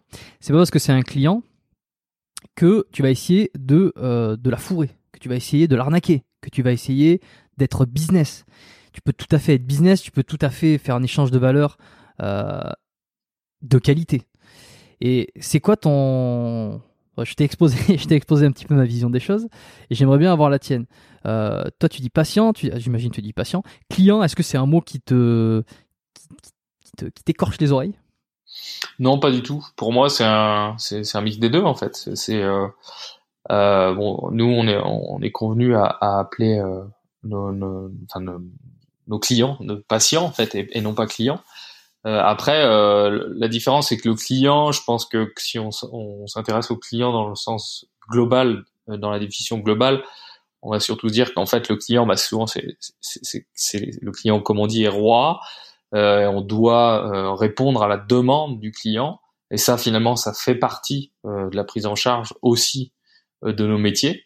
après, la différence c'est que on peut aussi se permettre de garder euh, euh, nos convictions, euh, ce qu'on juge être utile ou non pour la personne, et ne pas uniquement faire ce que la personne a envie qu'on lui fasse. C'est un mix des deux. Donc finalement, je trouve que l'aspect patient, c'est ça, c'est se dire que on a la main mise sur le traitement et on se doit de de l'orienter vers les choses qui nous semblent les plus adaptées pour la personne.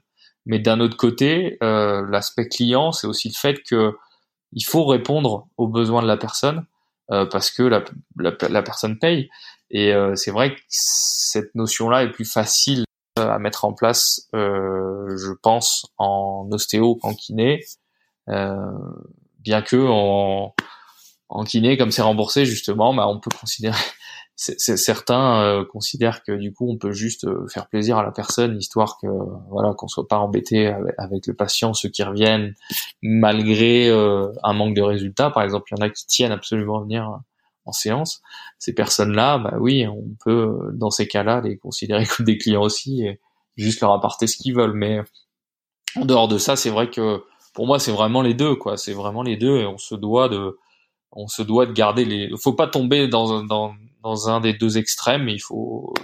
Mais après, c'est juste une question de vocabulaire. Mais dans le la, dans le dans la pratique en soi, je trouve que ça a une connotation qui est importante. Le client et le patient, c'est pour moi deux choses finalement différentes. Mais quand je vois un, patient, euh, pour moi, c'est à la fois un patient, à la fois un client. Et, qu'est-ce que tu penses de euh, la restriction de publicité pour les professionnels de santé? On sait que les, médecins, les kinésithérapeutes euh, n'ont pas le droit de faire de la pub, c'est interdit.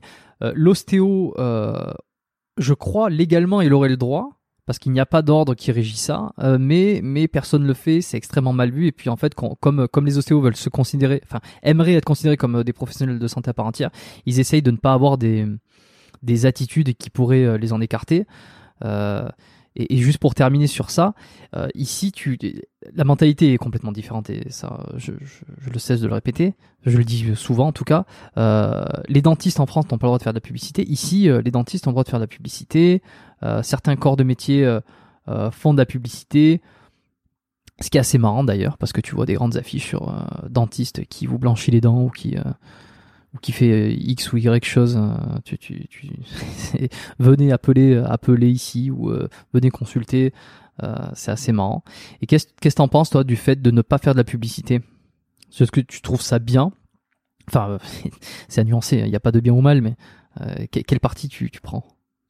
Bah, en fait, à partir du moment où on respecte les principes, des principes stricts du style jamais faire de publicité mensongère notamment, euh, je trouve que c'est un peu dommage de, de... de toute façon quel que soit le quel que soit le système, je trouve que je suis jamais trop pour avoir trop de réglementation et d'interdiction. Je trouve que ça, ça, ça met à mal euh, une profession, ça c'est clair.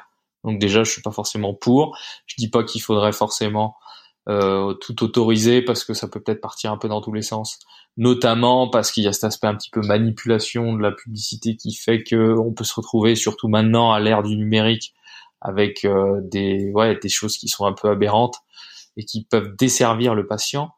Euh, en dehors de ça, euh, je trouve que ça va beaucoup trop loin dans nos professions. C'est-à-dire que théoriquement, jusqu'à encore peu, on n'avait pas le droit d'avoir un site internet. Maintenant, ils ont ouvert un peu le, un peu, euh, ils ont un, petit peu lâché du mou.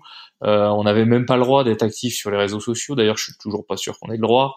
mais bon, maintenant, il y a tellement de, de kinés qui, qui le sont, c'est différent. Mais du coup, moi j'ai eu j'ai pris le parti justement euh, il y a 4 5 ans de justement communiquer sur internet pas pour me faire de la pub du tout puisque j'avais jamais mis l'adresse de mon cabinet ou quoi que ce soit. C'était pas pour euh, ramener du monde mais c'était surtout pour communiquer faire parler de notre profession euh, donner des conseils aux gens des conseils de kiné des conseils d'ostéo. En fait c'était quand même c'est quand même important de comprendre qu'avec cette réglementation et cette restriction en matière notamment de publicité et de communication, bah on, on avait ou peut-être qu'on a encore pas vraiment le droit de faire ça. Donc en gros, les gens pouvaient tomber sur du contenu euh, parce qu'il faut pas se leurrer, les gens maintenant ont beaucoup le réflexe d'utiliser euh, Internet, les recherches via Google pour euh, trouver des réponses à leurs douleurs et leurs problèmes. En fait, ils tombaient sur des contenus bah, de tout un tas de personnes de profils différents, mais donc jamais de professionnels de santé ou de métiers de la santé euh, parce que c'était interdit quoi. Donc euh, alors que c'était c'est extrêmement contradictoire parce que c'est eux qui seraient le mieux placés pour produire du contenu euh, qualitatif. Voilà, c'est pour ça que moi je sais qu'il y a 4 5 ans, je me suis un peu lancé dans le truc alors que je savais que c'était pas forcément dans les clous, euh, j'ai pas peur de le dire hein, même maintenant et, et à l'époque. Euh, j'ai pris ce risque-là en considérant que si on me reprochait ça et qu'on m'interdisait ma profession, je n'étais pas certain de vouloir continuer à la, à la pratiquer euh, dans ces conditions. Euh, donc je trouvais ça vachement dommage. Et heureusement maintenant les, les choses les choses changent.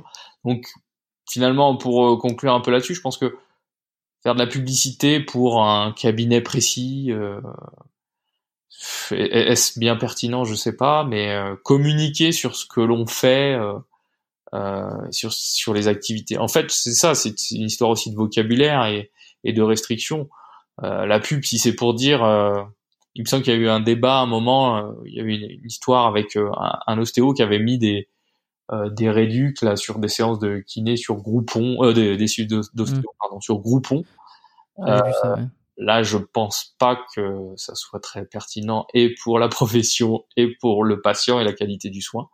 Donc voilà, il y a des petites choses qu'il doit falloir euh, quand même euh, surveiller, réformer. Euh, mais c'est dommage de rester encore dans ce système qui est vraiment très, très, ouais, qui est complètement démodé. Et, malheureusement, en tout cas, nous en kiné, on, aura du mal à, faire évoluer les choses. Bien que, il me semble, là aussi, c'est une information à vérifier, mais il me semble que les lois européennes ont évolué et que théoriquement, on ne, on n'est pas censé être euh, encore euh, restreint dans, dans cet aspect publicité communication. Euh, mais les différents corps de métier et les différents conseils de l'ordre, des choses comme ça, vont un peu à, l'encontre de, de, de, ces réformes et de ces lois européennes. Donc je pense que ça va être amené à, à être modifié tôt ou tard. En tout cas pour nous, c'est vraiment une nécessité. Mais euh, moi, je vois en ostéo, je suis pas sûr que ça soit interdit. Et pas pour autant que on constate des, des, des choses aberrantes. Enfin, en tout cas, moi, j'ai rien vu de, de catastrophique. Donc, euh, encore une fois, je suis pas sûr que ce soit très pertinent de de réguler euh, à fond euh, un système, surtout pour pour pour finalement euh, bah, se priver de beaucoup de choses intéressantes et utiles, surtout pour les gens en fait. Et comment tu organises ton temps? Comment tu répartis ton temps entre tes consultations kiné, tes consultations ostéo? Euh, tu as, tu as aussi donc toute ta communication, on va appeler ça communication sur Internet, à savoir les vidéos que tu poses sur ta chaîne YouTube. Euh, J'ai pas eu l'occasion, je crois, de regarder ton Instagram. Je sais pas si tu crées du contenu euh, exclusif sur Instagram. Euh, comment tu t'organises là-dedans on, va rester, d'abord, on va rester sur les consultations ostéo-kiné. bah alors moi c'est un peu particulier parce que là j'ai changé beaucoup de choses. J'avais mon cabinet jusqu'à encore euh, ah bah avant le confinement en fait, et j'avais décidé de fermer mon cabinet, donc je faisais kiné ostéo. Euh, donc je séparais les deux activités, mais je les je les euh, pratiquais toutes les deux et euh, et euh, j'avais décidé de stopper parce que je ne voulais plus faire de kinésithérapie. En tout cas, je voulais plus être conventionné, dépendant du système de la sécurité sociale. Euh, donc j'avais fait le choix de fermer. Ensuite, il y a eu le confinement. Euh, donc, euh, je voulais à la base plutôt m'orienter vers une activité ostéo euh, bah, unique, plus l'activité en ligne que j'ai et le, la création de contenu. Et puis entre temps, j'ai déménagé avec ma compagne, on a déménagé donc au début de l'été. Donc finalement, là actuellement, j'ai plus de cabinet.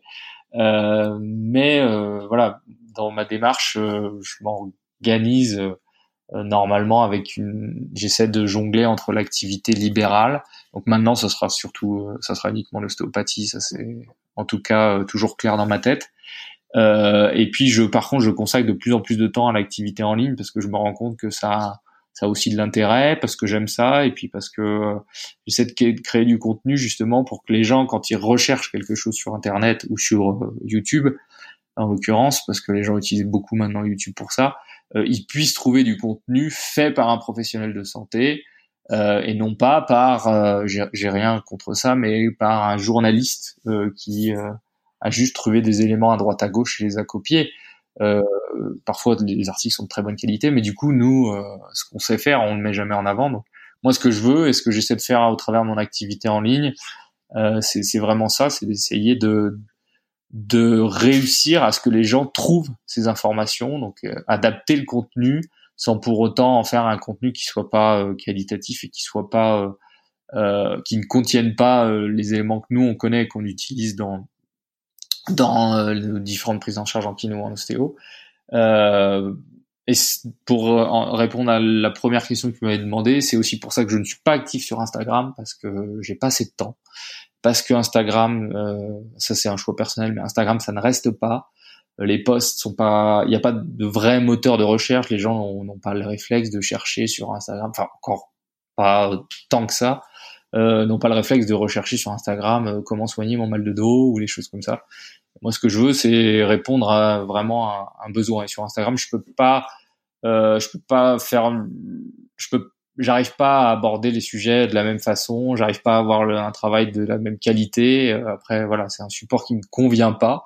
Euh, et je trouve que ce qui est important, c'est d'avoir, c'est de choisir les informations euh, que l'on a. Et sur Instagram, malheureusement, souvent, on est passif dans l'utilisation.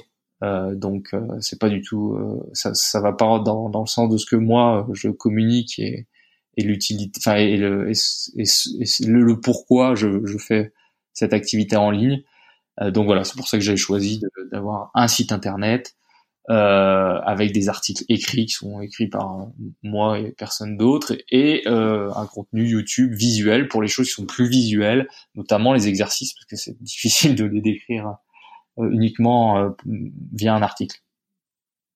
Et je comprends tout à fait. D'ailleurs, ça répond à l'une de mes prochaines questions que j'avais, c'était à savoir pourquoi continuer, euh, pourquoi tu continues à créer des articles en parallèle, euh, tout aussi complets que les vidéos que tu tournais, parce que euh, j'ai vu que tu, continues à produire euh, de la vidéo sur euh, YouTube et des articles également. Et en fait, c'est ta stratégie, c'est ta méthode, c'est ta stratégie de créer du contenu qui dure, qui va se référencer, qui va se positionner sur, sur Google et YouTube, sachant que YouTube appartient à Google, donc euh, tout ça est clair, effectivement, euh, les réseaux sociaux comme on, l'entend, à savoir Instagram, Facebook, euh, sont là pour créer du contenu qui va être éphémère, comme on dit, et ça te sert, ça, ne servirait pas trop ton objectif. Donc derrière, tu as des programmes, tu as des programmes en ligne, tu as des, comment tu appelles ça, hein, des formations, des, des plans? Des programmes, ouais, des programmes en ligne. Ça peut être des programmes d'exercice il y a quelques programmes un peu de formation, mais c'est une formation euh, grand public. Euh, mais ouais, c'est des programmes.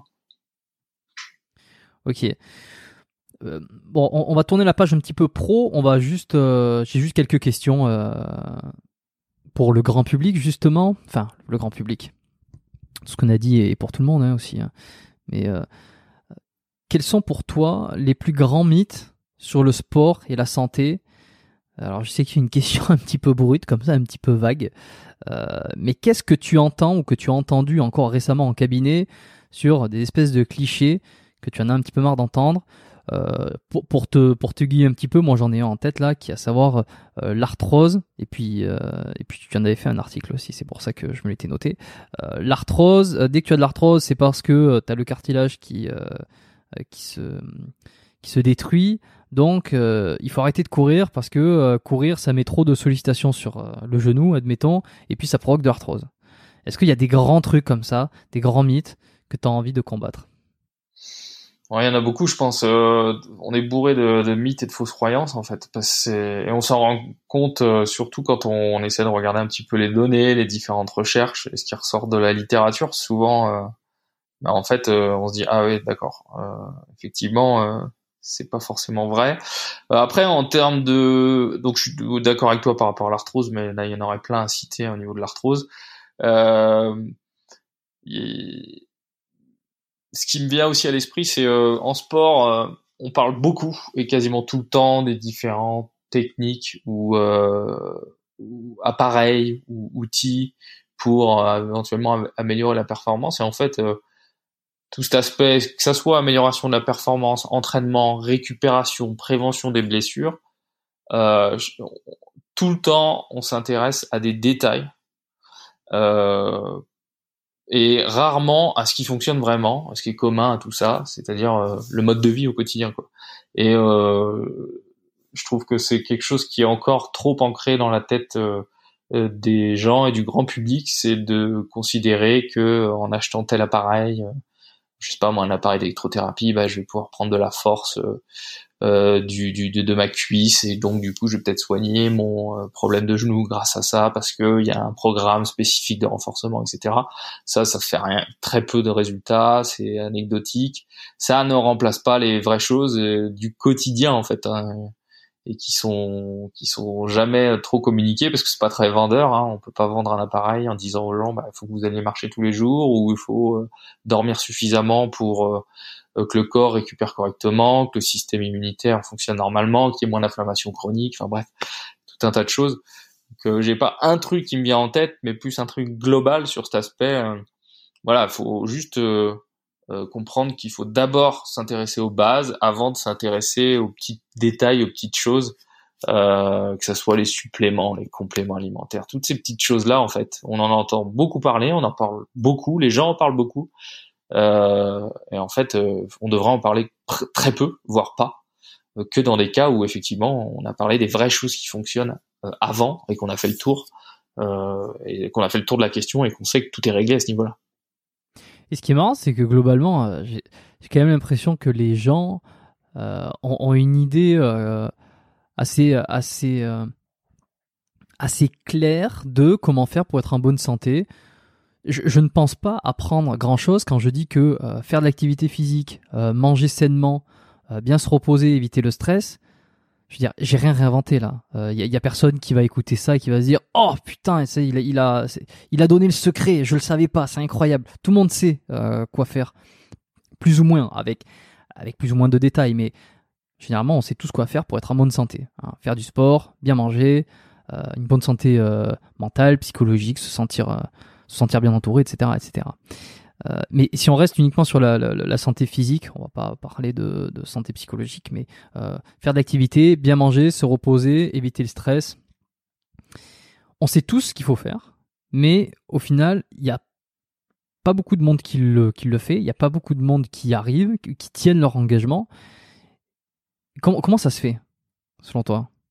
Bah, En fait, parce que ce sont des choses euh, qui... En fait, on, sait globalement ce qu'il faut faire, mais concrètement, il y a très peu de personnes qui vont rentrer dans les détails et qui vont donner vraiment des choses soit pratiques, soit concrètes pour appliquer ces choses-là, pour vraiment que ça soit euh, euh finalement efficace. Et ça reste flou, en fait. Dire euh, il faut que je mange sainement. Euh, concrètement, c'est quoi? Il y a peu de gens finalement, par contre, concrètement, qui savent vraiment euh, en quoi ça consiste.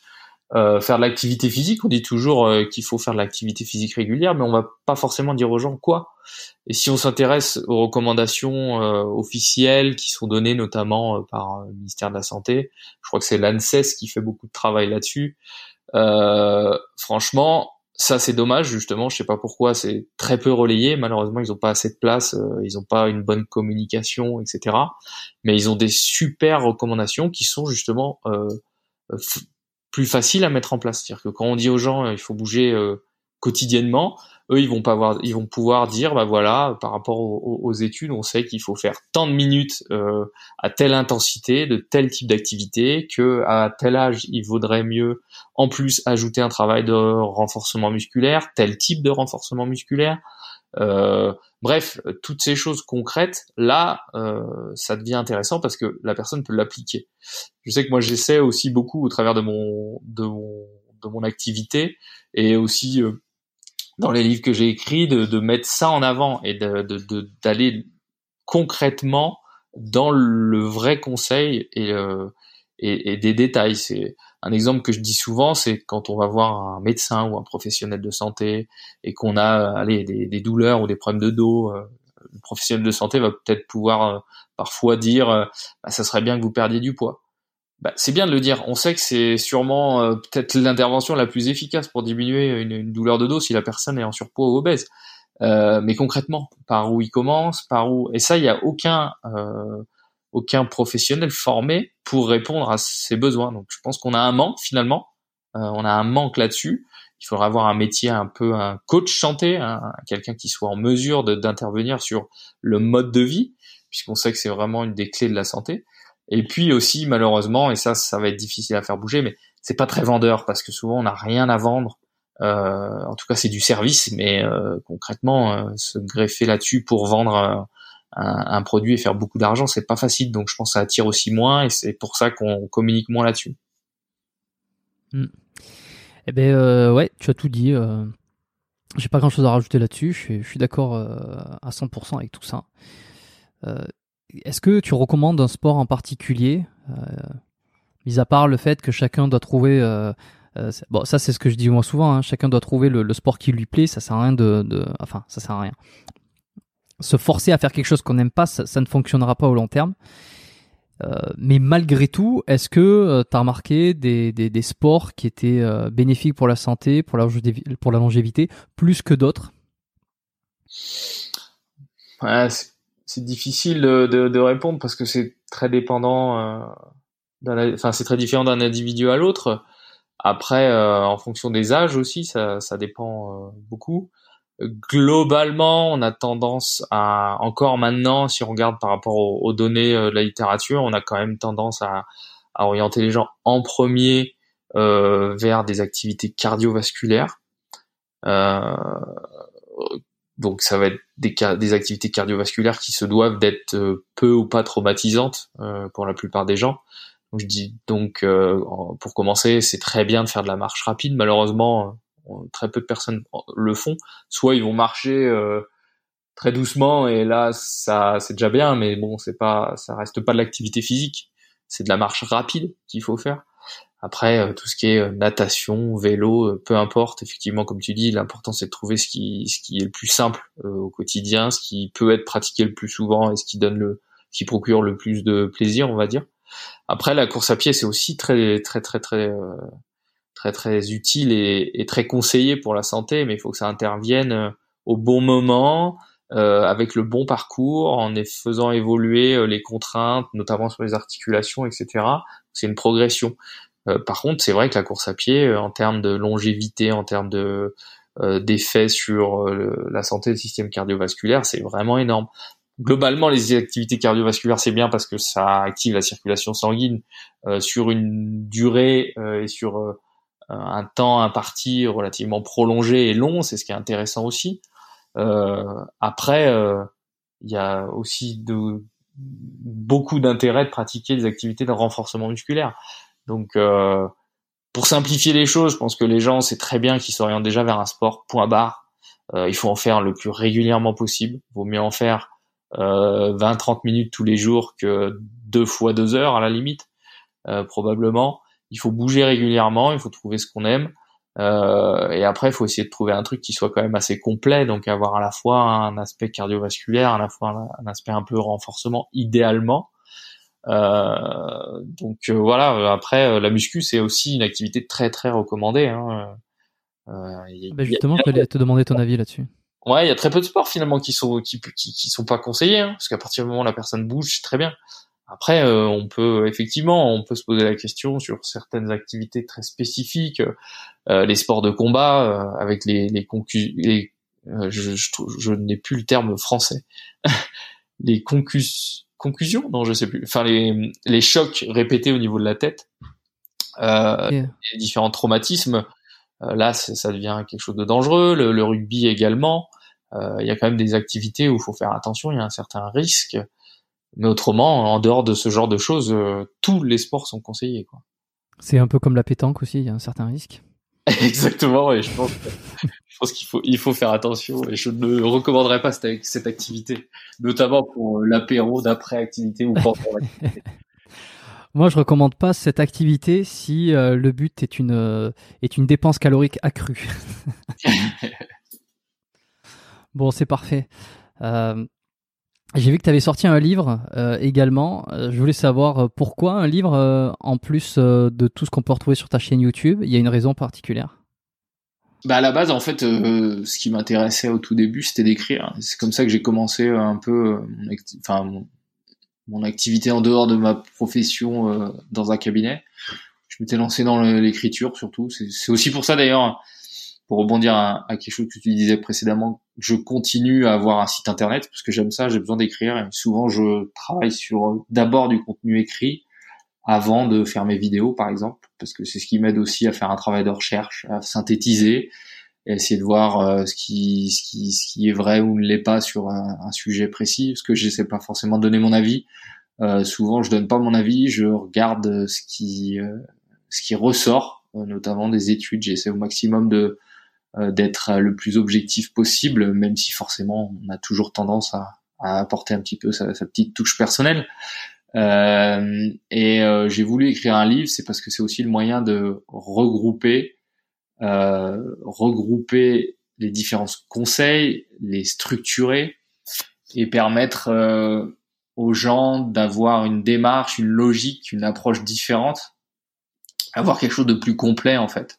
L'avantage d'un livre aussi, c'est qu'il y a beaucoup d'informations dedans et ça laisse l'opportunité au lecteur de se faire sa propre opinion, euh, de parcourir les différentes informations, de se les approprier, Euh, et puis aussi un livre, bah, on peut rentrer vraiment dans les détails, on peut aller chercher euh, plus loin dans le raisonnement, on peut faire plus de choses finalement. Donc oui, la lecture se perd un petit peu.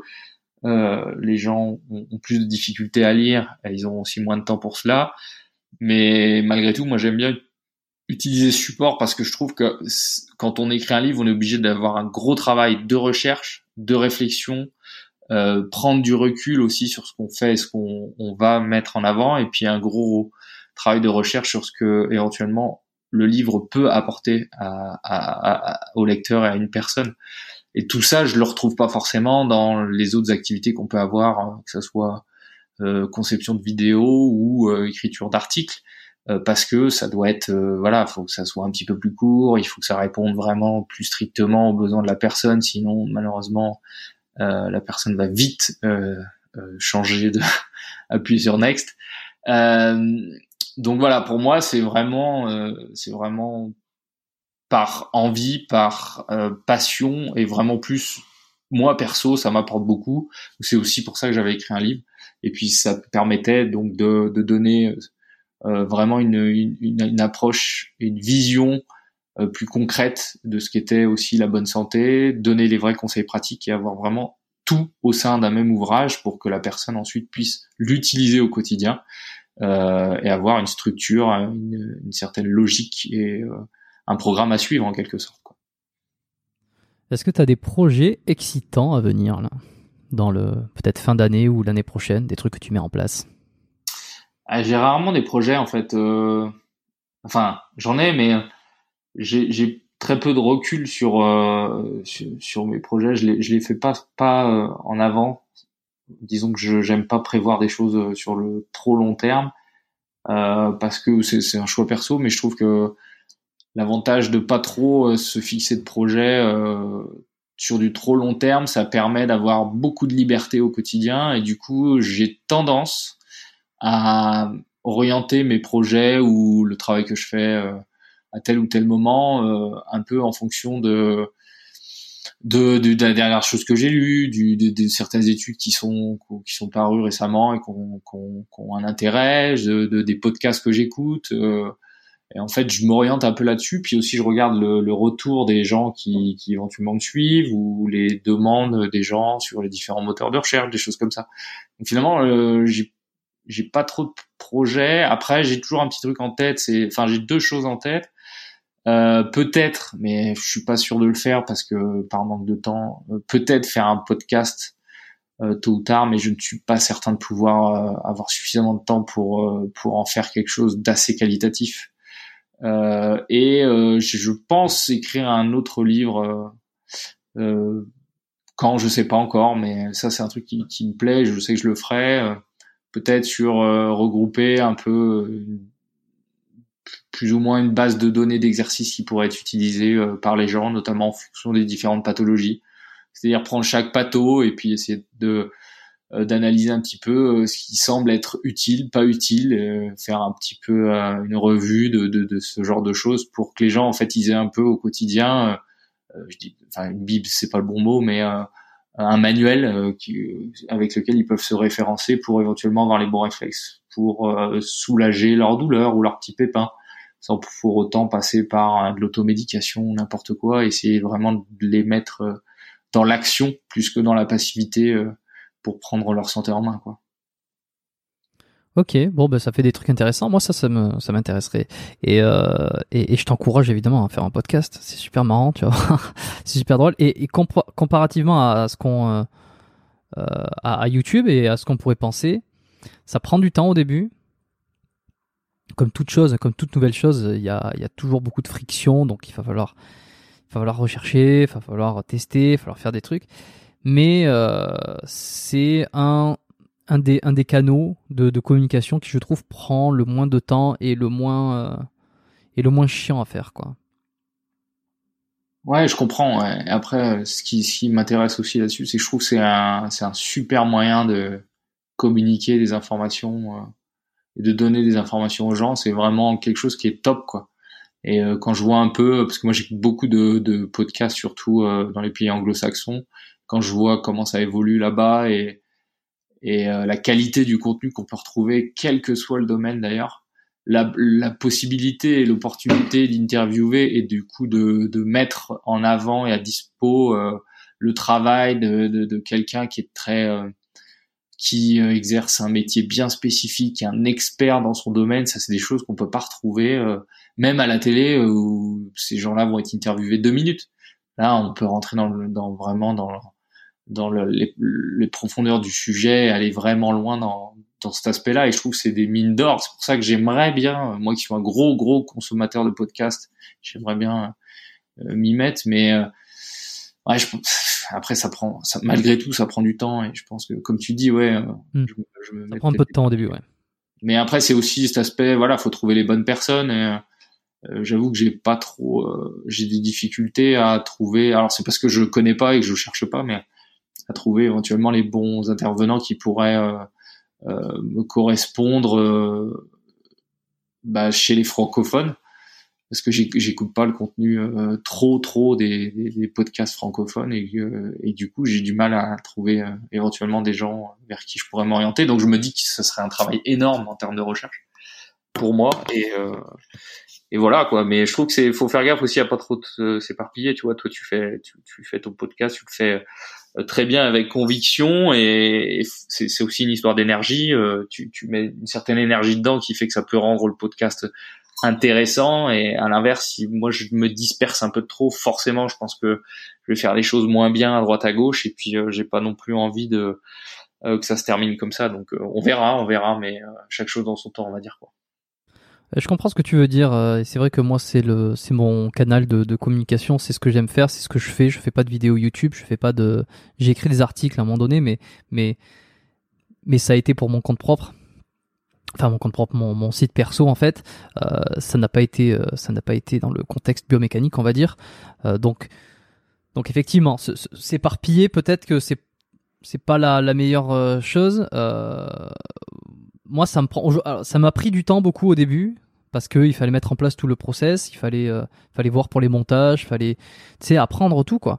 Et aujourd'hui, ça me prend, euh, ça me prend que dalle. En termes de réalisation, ben là, ça me prend le temps d'une discussion. Après, ça va me prendre peut-être même pas une heure, le temps de, parce qu'il n'y a plus de montage, il n'y a plus rien. J'ai une introduction, donc euh, la mise en ligne des épisodes, la programmation, les notes, tout ça, c'est, tout ça est programmé, tout ça est bien procéduré. Euh, et après, effectivement, ça va être ce qui va demander un...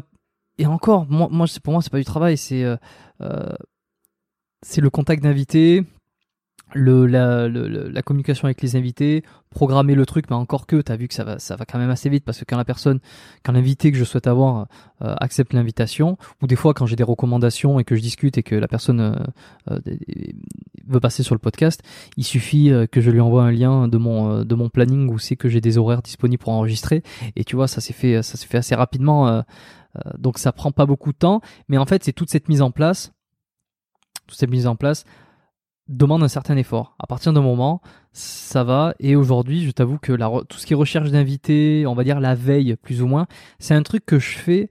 Pour moi, c'est pas du, c'est pas du travail. C'est que je vais regarder deux trois vidéos, je vais traîner sur ce truc, je vais entendre parler de telle personne, etc., etc. Je me note les invités.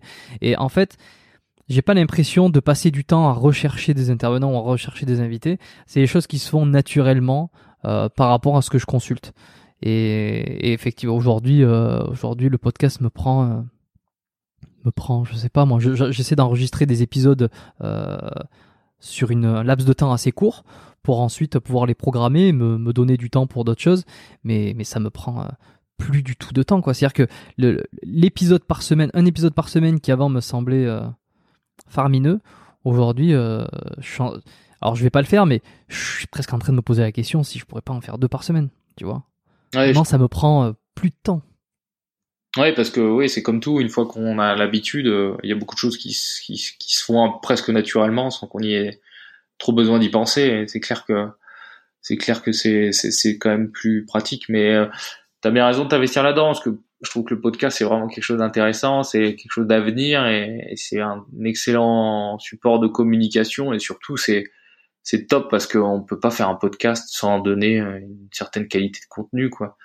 Euh, parler de la pluie et du beau temps, je pense pas qu'il y ait grand monde qui, qui vont écouter et c'est cool parce que à l'ère où euh, les réseaux sociaux prennent de l'ampleur. Alors, je suis pas du tout anti réseaux sociaux, mais à l'heure où ils prennent beaucoup d'ampleur et on est dans vraiment des voilà les gens on leur bouffe leur temps de concentration, on, leur impose des, des informations qu'ils veulent pas forcément. Tout est euh, aléatoire. Il n'y a plus trop de, de, de, choix là-dedans, et on a on perd beaucoup en qualité. Euh, et je trouve que c'est important d'apprendre dans son quotidien, euh, quel que soit le domaine d'ailleurs. Et l'avantage du podcast, c'est que comme ça se développe beaucoup, quel que soit le centre de l'intérêt de la personne, ils peuvent assez facilement trouver quelque chose de top. Encore une fois, avec des gens très calés dans le domaine ça c'est génial. J'ai l'impression que les podcasts c'est des écoles grandeur nature, c'est aussi euh, des écoles de la vie parce qu'on apprend sur les gens en général. C'est pas forcément que des trucs très carrés ou très scientifiques ou très médicaux. Euh, bref, ouais, moi je suis vraiment fan et je trouve que c'est bien qu'il y ait des gens comme toi ou autres, enfin ou d'autres, hein, qui, qui euh, en tout cas le font euh, parce que en France ça manque encore un petit peu, je trouve, et, euh, et de plus en plus ça se développe et la qualité est, est de plus en plus présente, donc ça c'est cool, quoi. Alexandre, pour finir, euh, on va pouvoir passer sur les trois petites questions rapides de fin. Euh, si on pouvait revenir dix ans en arrière, quel est le meilleur conseil que tu aurais besoin d'entendre? C'est pas facile ça. ça c'est le genre de question que je redoute à chaque fois. Euh, je suis désolé. Je pense, qu'il faut jamais penser détenir la vérité et il faut toujours remettre en question ce qu'on ce qu'on pense, ce qu'on a en tête, euh, les différentes convictions, même ses connaissances en général. Euh, ça, c'est quelque chose qui, selon moi, euh, est utile. Et si j'avais pu le l'apprendre plus tôt, ça aurait été encore mieux. Quoi. Deuxième question. Est-ce qu'il y a eu un modèle ou un mentor qu'il est encore aujourd'hui pour toi? Si, si je m'intéresse uniquement à mon métier, ma pratique. Euh, ouais, j'ai eu mon, mon, collègue et ami euh, Damien, qui avec qui j'ai travaillé longtemps à Bordeaux, euh, qui m'a énormément aidé de par sa façon de travailler, de par sa, sa philosophie, sa vie en général, tout un tas de choses. Je pense que lui aussi est kinostéo d'ailleurs, et je pense que pour ça je lui dois beaucoup parce que ça m'a ça m'a énormément aidé, notamment parce que aussi c'était une période où je sortais des études et, euh, c'était vraiment le meilleur moment pour moi euh, d'avoir quelqu'un comme lui euh, au quotidien, même au boulot, puisque je travaillais avec lui, et, c'était vraiment, c'était vraiment top là-dessus. Dernière question, est-ce qu'il y a un livre qui t'a marqué et que tu as envie de recommander? C'est pas facile parce que je lis que des livres en anglais.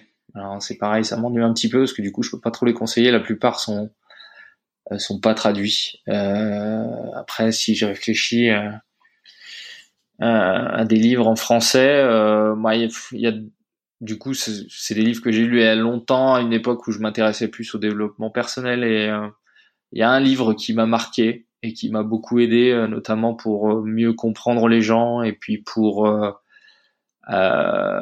pour améliorer aussi ma façon de communiquer, mon écoute aussi. C'est un livre. Tu vas nous parler de Dale Carnegie. C'est comment se faire des amis. Je, je l'ai senti arriver. Je l'ai How to make friends and influence people en anglais. Voilà. Et celui-là, c'est vrai que je le recommande parce que je trouve qu'il est vraiment, il est vraiment top. Il est vraiment intéressant. Après, il y a des, des, d'autres livres qui sont très intéressants. Le pouvoir du moment présent, j'avais bien aimé aussi. Apprendre avec un peu de recul.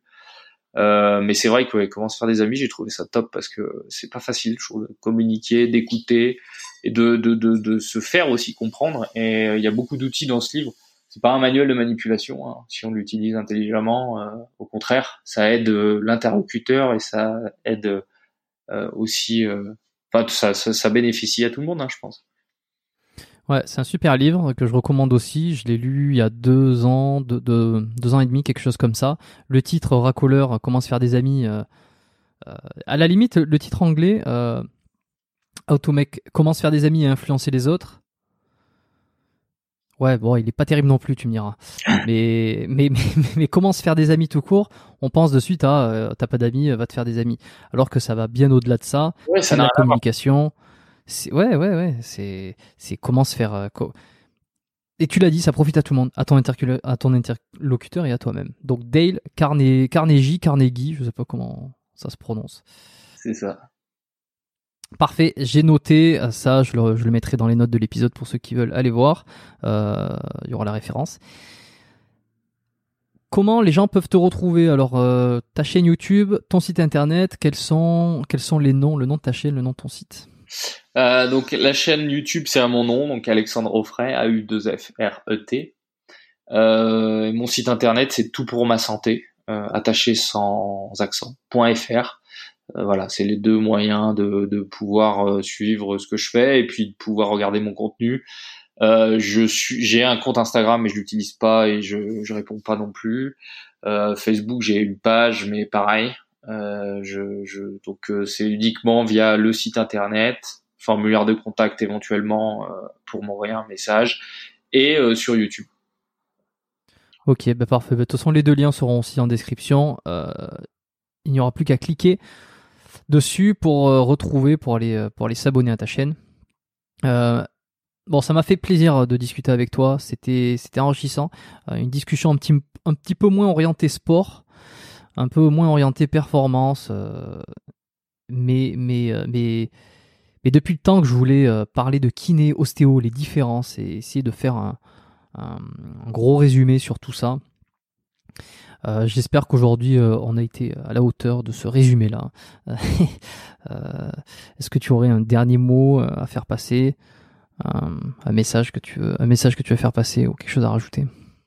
Euh, bah, pour revenir à ce que tu viens de dire par rapport à la, à la kiné, l'ostéo, je je suis pas certain qu'on ait réussi à vraiment trop éclaircir les, les choses, mais finalement, On, a, on, a, apporté quand même beaucoup de, de réponses justement euh, par rapport à ça.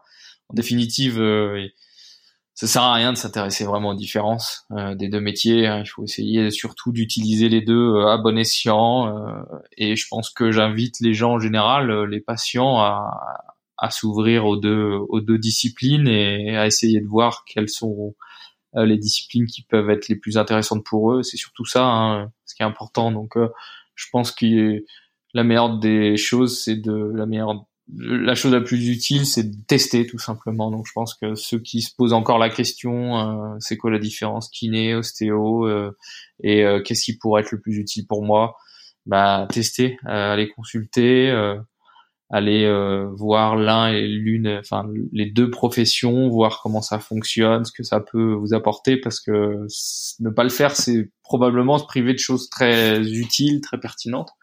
Donc donc voilà, plutôt que de s'intéresser euh, aux, différences, comme c'est le cas pour euh, souvent d'ailleurs, on, se pose cette question.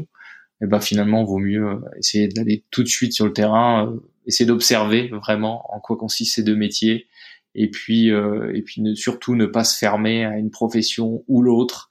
Et, et, ça, ça c'est important. Je trouve que c'est dernier message, ouais, c'est ça, c'est de se dire que même nous, de notre côté, parce que c'est pas forcément le cas des patients, mais nous de notre côté, euh, les kinés, euh, faut qu'ils soient absolument ouverts aux différentes disciplines et au même titre que les ostéos et pas pas créer euh, une certaine rivalité hein, qui existe parfois entre les professions, euh, qui qui sert à rien ni pour la profession, ni pour les praticiens, ni pour les patients. Donc voilà, essayer de trouver vraiment un bon compromis pour pouvoir travailler tous ensemble et, et, et s'apporter et s'enrichir mutuellement les uns les autres quoi ça fait un peu cliché ce que je viens de dire, mais bon, c'est finalement c'est vrai.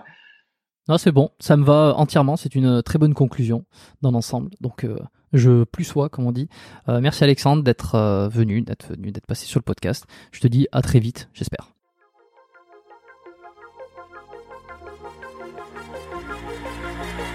Merci d'avoir écouté cet épisode du podcast Biomécanique jusqu'au bout.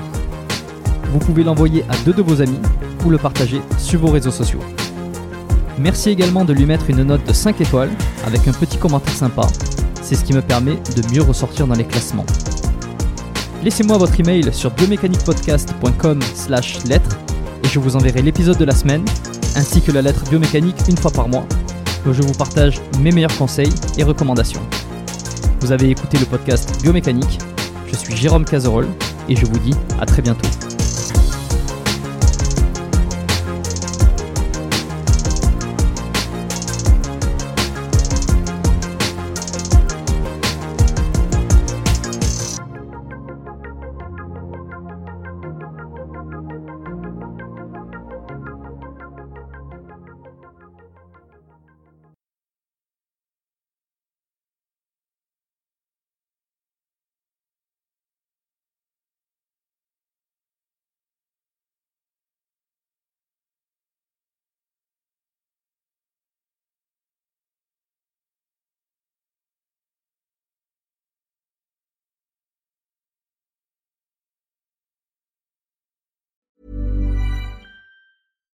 Hi, I'm Daniel, founder of Pretty Litter. Cats and cat owners deserve better than any old fashioned litter. That's why I teamed up with scientists and veterinarians to create Pretty Litter. Its innovative crystal formula has superior odor control and weighs up to 80% less than clay litter. Pretty Litter even monitors health by changing colors to help detect early signs of potential illness. It's the world's smartest kitty litter. Go to prettylitter.com and use code ACAST for 20% off your first order and a free cat toy. Terms and conditions apply. See site for details.